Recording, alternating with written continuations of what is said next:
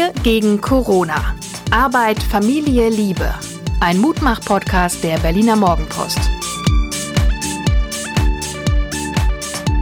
Hallo und herzlich willkommen zu Wir, dem Mutmach-Podcast der Berliner Morgenpost. Arbeit, Liebe, Leben und alles, was Spaß macht, wird hier verhandelt.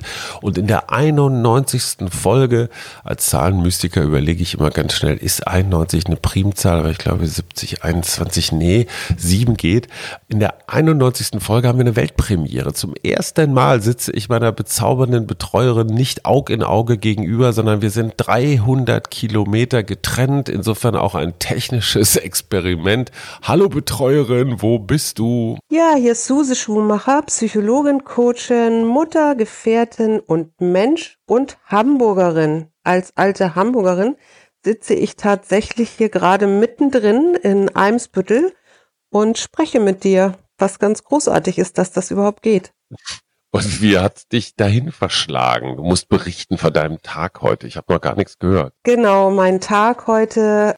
Es gibt eine nette Hörerin, nämlich Ulrike, die mir vor einiger Zeit ähm, die Frage gestellt hat, ob ich einen Waldtag nicht mal in Hamburg machen könnte. Was ich als alte Hamburgerin ja wahnsinnig gerne schon lange mal machen wollte, aber irgendwie nie aus dem Quark gekommen bin. Und dann haben wir äh, mal geguckt und Bumsti Bumsti waren es plötzlich zwölf Leute.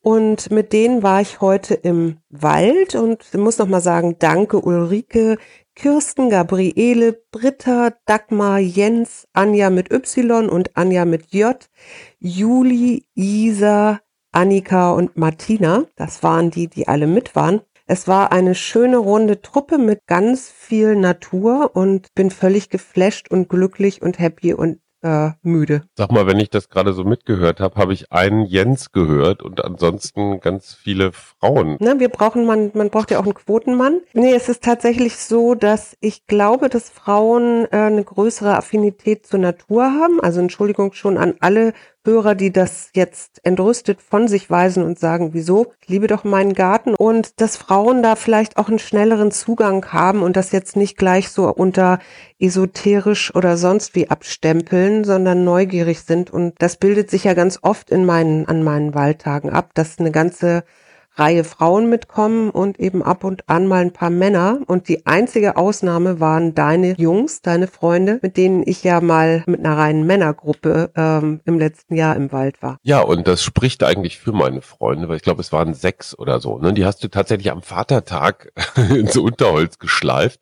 Und die wussten ja. auch nicht so ganz genau, was sie erwartet und die kamen eigentlich ganz glücklich zurück. Sag mal, Cherie, genau, du, ja. kannst jetzt schon mal gleich beichten, weil jedes Mal, wenn du aus dem Wald kommst, bringst du irgendein Ding mit. Ich erinnere nur an den halb verwesten Wildschweinschädel oder. Nein, der war, der ist nicht verwest, sondern das war einfach nur ein Schädel. Aber diesmal hm. habe ich ähm, blaue Libellenflügel ähm, mitgebracht die ich gefunden habe und die fand ich einfach wunderschön. Ansonsten bin ich wirklich geflasht von diesem tollen Sachsenwald. Da kann der Grunewald wirklich einpacken gegen.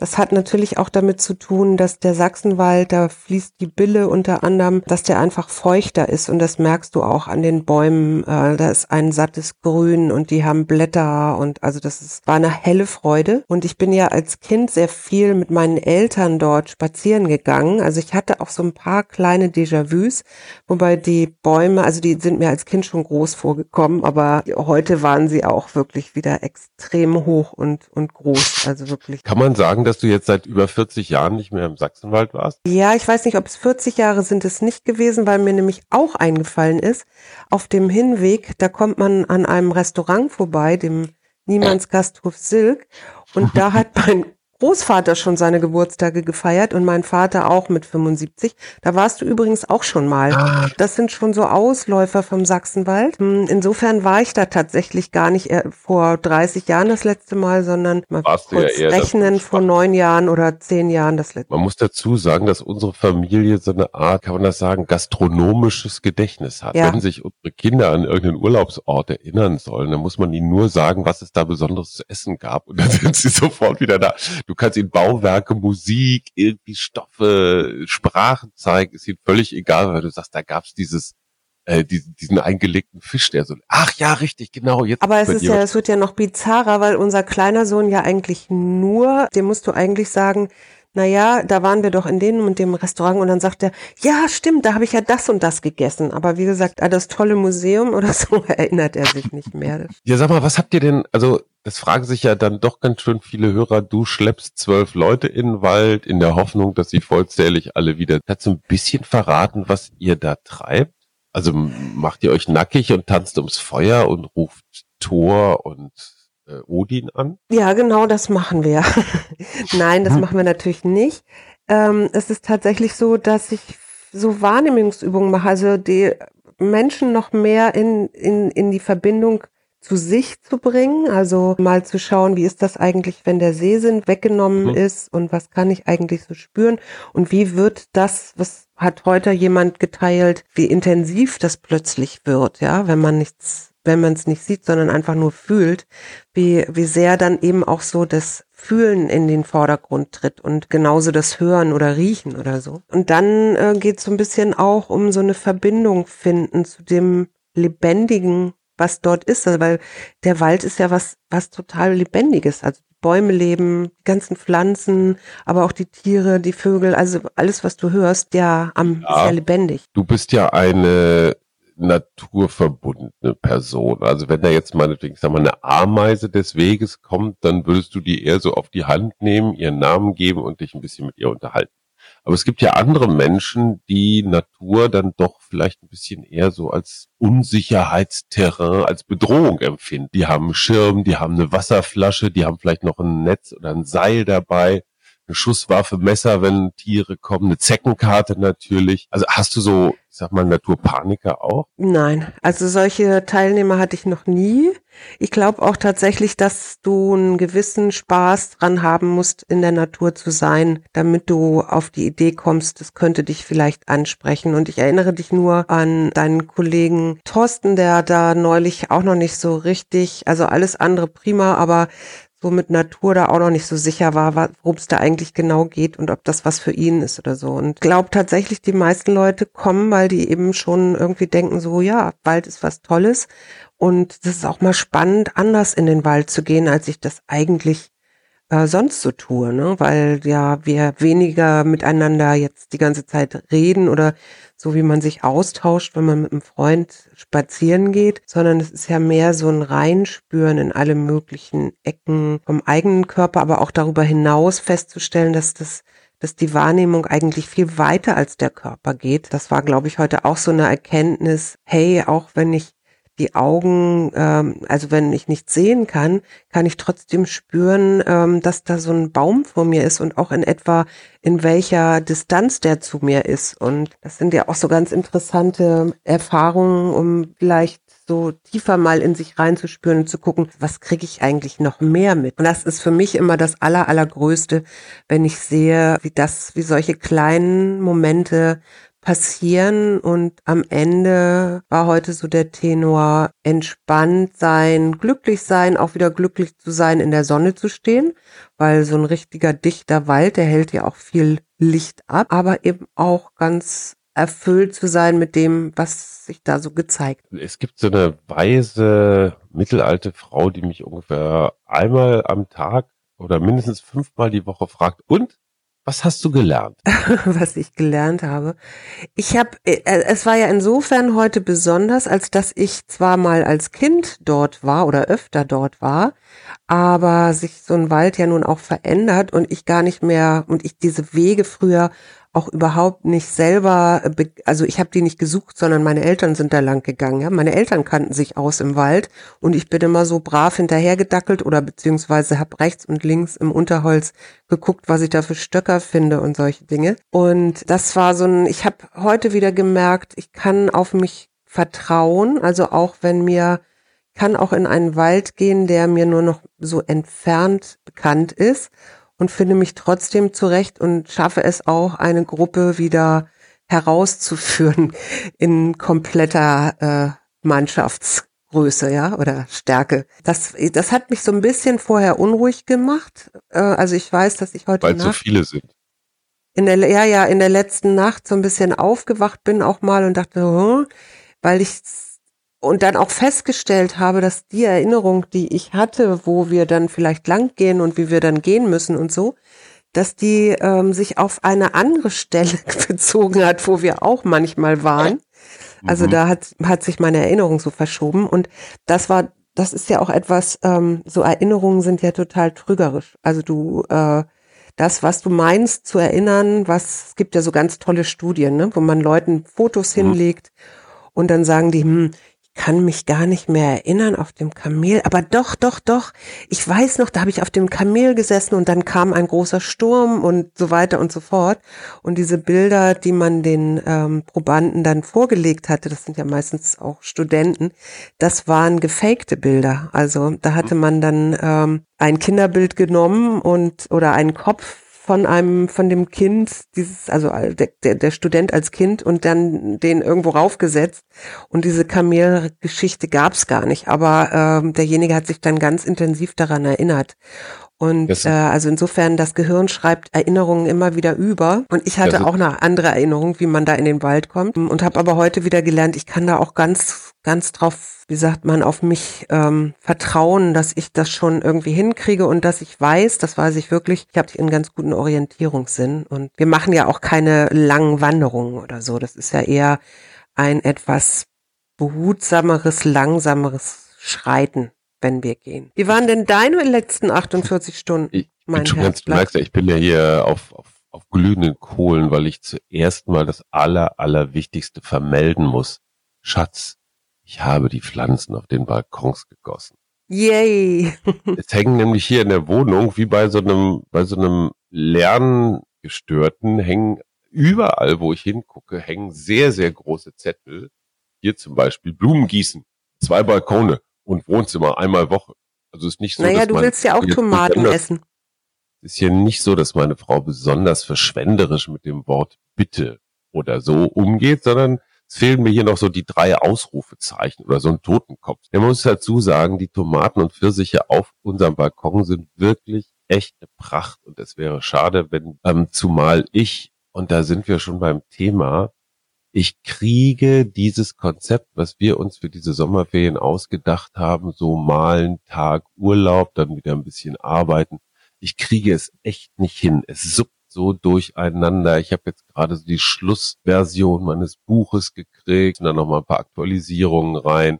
Dann sitzt sie wieder drei Stunden an dem Manuskript. Immerhin heute, danke, liebe Weltraumjogger, drei echt super tolle Stunden auf dem Rennrad. Das hat viel Spaß gemacht. Und Montag, Dienstag versuche ich dann tatsächlich mal wieder so ein, so ein Halburlaub, aber der gilt auch nicht. Ich besuche einen alten Freund im Rheinland, der sich in Corona-Zeiten auch, hat er sich komplett digitalisiert, so ein richtiges fettes Studio eingerichtet. Der kann jetzt praktisch von zu Hause aus digital Vorträge halten. Klar, Ranga Yogeshwar kennt man ja, Wissenschaftsjournalist.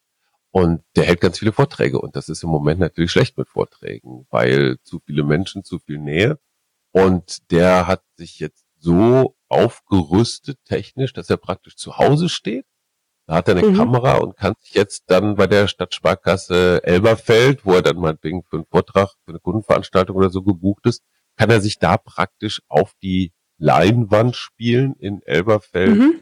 oder auch den digital zugeschalteten Kunden dann was erzählen.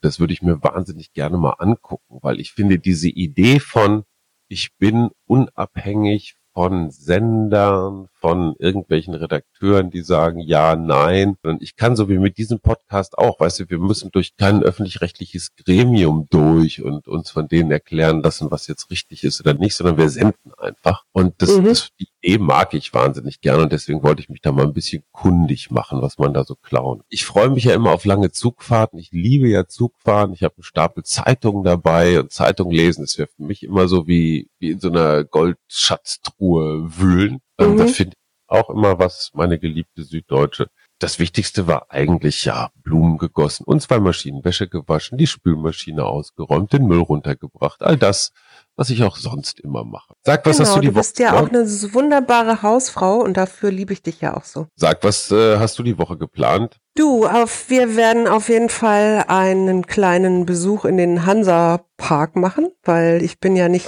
bin ja mit unserem 15-Jährigen und der nimmt dann noch seinen Cousin mit, worüber ich ganz froh bin. Dann werden wir mal so ein bisschen auch vielleicht mal nach Schleswig fahren und äh, oder an die Nordsee. Ich weiß noch nicht. Also es gibt so ein paar Ideen, die ich habe, aber ähm, das muss ja abgestimmt werden. Ich kann ja nicht einfach entscheiden. Es ist ja auch so ein bisschen schwierig, weil ich ja im Schleswig-Holstein ist ja angeblich nichts los, im Gegensatz zu Berlin. Also sagt unser Sohn. Und jetzt muss ich mal sehen, mhm. wie ich ihm das Gegenteil beweise. Hast du Sag, eine Idee äh, oder einen Tipp für mich? Nee, aber wo du Hansa Park sagst, ne, das ist ja so ein klassischer Vergnügungspark, so mit Achterbahn und, und tralala. Ähm, ich habe nur Bilder gesehen, dass das Disneyland in den USA wieder aufgemacht hat. Und gleichzeitig sind die Zahlen da ja insbesondere in Florida wirklich gigantisch. Und, und am Wochenende, man glaubt es kaum, haben wir zum ersten Mal den Maskengegner schlechthin, nämlich einen gewissen Donald T., mit einer dunkelblauen Maske, wo dann auch dieses Logo vom amerikanischen Präsidenten drauf gesehen, mit der, wie ich finde, echt miesen Erklärung, so ja, in manchen Situationen braucht man halt eine Maske, ich war nie dagegen. Also das ist schon ein ziemliches Eingeständnis, oder? Wenn einer so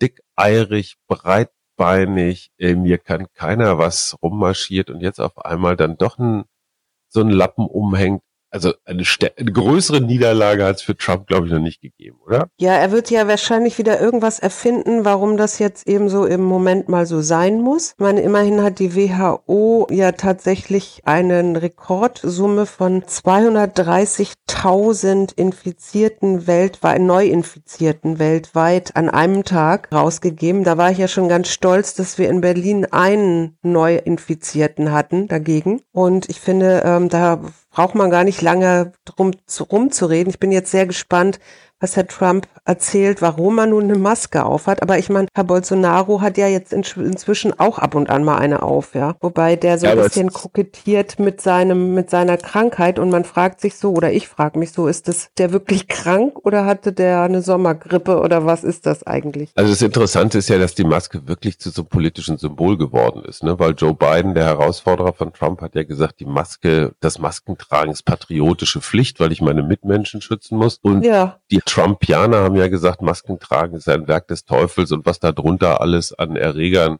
sich sammelt. Also es war schon, es ist so ein bisschen so wie so ein Thema wie Abtreibung. Also es ist jetzt ein komischer Vergleich, aber Abtreibung ist ja auch so ein amerikanisches, so ein, so ein Cleavage-Thema. Ne? Entweder bist du dafür ja. oder du bist dagegen. Und wenn du dafür bist, bist du immer liberal und Demokrat. Und wenn du dagegen bist, bist du immer konservativ. Das war ja mit den Masken auch so.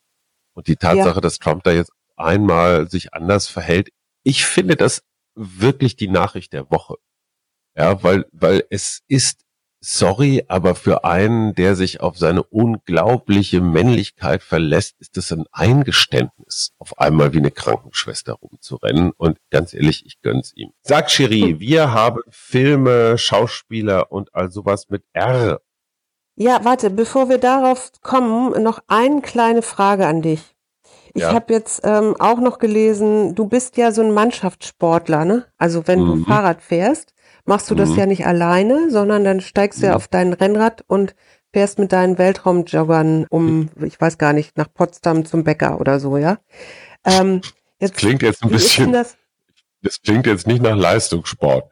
Fährst du nach Potsdam zum Aber es ist ja immerhin ein ein Mannschaftssport, ne? Eigentlich ja. dann in dem Moment. Jetzt hört man ja immer wieder, also von den unseren Ruderern und allen hm. Mannschaftssportarten, dass die sich fürchterlich aufregen, weil sie da immer noch keine Lockerung haben. Wie, wie siehst du denn das jetzt als Sportler, der also auch in der Mannschaft fährt, wenn ihr nämlich am Sonntag Ausfahrten macht? Findest du also das, streng äh, genommen streng genommen dürften wir diese Ausfahrten nicht so machen, wie wir sie machen. Heute war zum Beispiel ganz strammer Wind und dann, dann stecken wir ja schon so eng zusammen wie so eine Schafherde.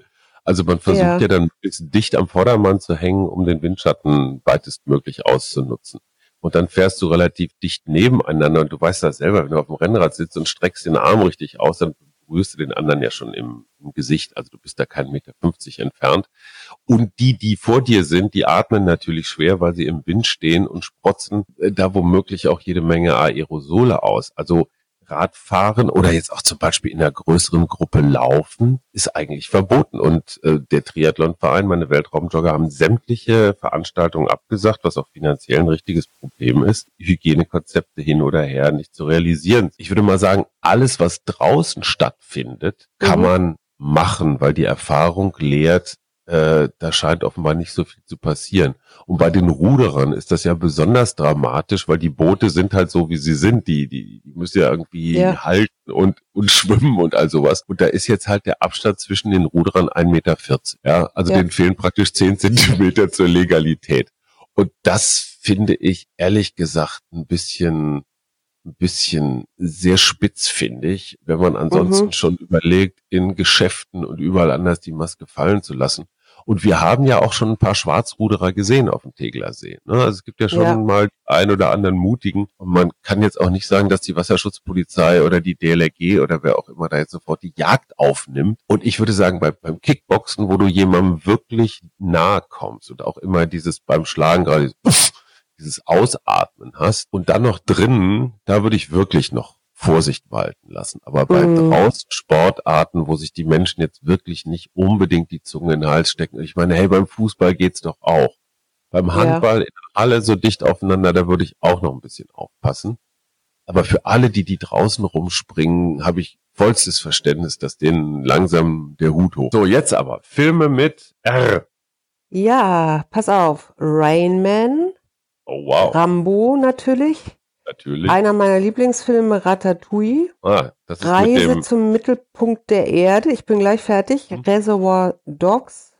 Mhm. Rollerball und der rosarote Panther. Nun du. Natürlich. Ich habe Jagd auf Roter Oktober. Und ich habe Rita Hayworth und Russell wow. Crowe. Mhm. Wow. Und ich habe noch und Dominik Rake. Robin Williams, aber der ist, glaube ich, unlängst gestorben, oder? Ja, ich So, ich habe dummerweise unsere Schüssel mit den Kärtchen im Nebenzimmer und will jetzt nicht aufstehen, aber ich habe hier, ich habe mir was anderes überlegt, hier liegt auf deinem Schreibtisch, an dem ich sitze, ein Buch. Hier steht Lieblingsplätze zum Entdecken rund um Berlin von Jana Pajong. Sag mir mal bitte eine Seite. 86. Ja, hier ist ein Foto und zwar von der Kristall-Sauna-Therme Ludwigsfelde.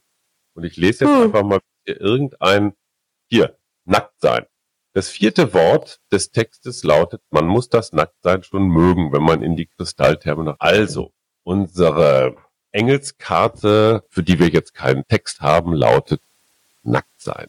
Und das betra betrachte ich jetzt gar nicht so unbedingt nur als physisches, keine Klamotten anhaben, sondern auch als so ein sich mal nackt machen. Also jetzt mal so alles an Konzept und Vorstellungen und Images und selbstgewählten Rollen einfach mal so abstreift. Hast du dafür eine Übung? Äh, nee, aber mir fällt dazu Weite ein. Also ja, das ist natürlich eine Übung oder das kann man ja auch selber praktizieren, so in die Weite zu gehen, in die Weite zu denken, weil das äh, für mich Nacktsein auch gleichzeitig so ein bisschen durchlässig ist. Also so ich, ähm, ne, dadurch, dass ich weit bin, kann ich auch einfach Sachen zulassen und bin nicht so in der Enge und muss sie festhalten. Das, das war Sinn? doch praktisch fast so gut wie so eine, wie so eine Erklärung. Meine Liebe, du wirst heute ganz tapfer sein müssen und alleine schlafen. Ich auch. Wir hören uns morgen. Ich wünsche dir auch alles Gute und ich freue mich jetzt äh, tatsächlich auf mein Bett und meine Ruhe. Ich werde bestimmt gut schlafen und ein bisschen vom schönen Sachsenwald und den netten Menschen dort träumen. Alles klar. Schlaf schön. Tschüss. Bis bald. Tschüss. Wir gegen Corona. Arbeit, Familie, Liebe. Ein Mutmach-Podcast der Berliner Morgenpost.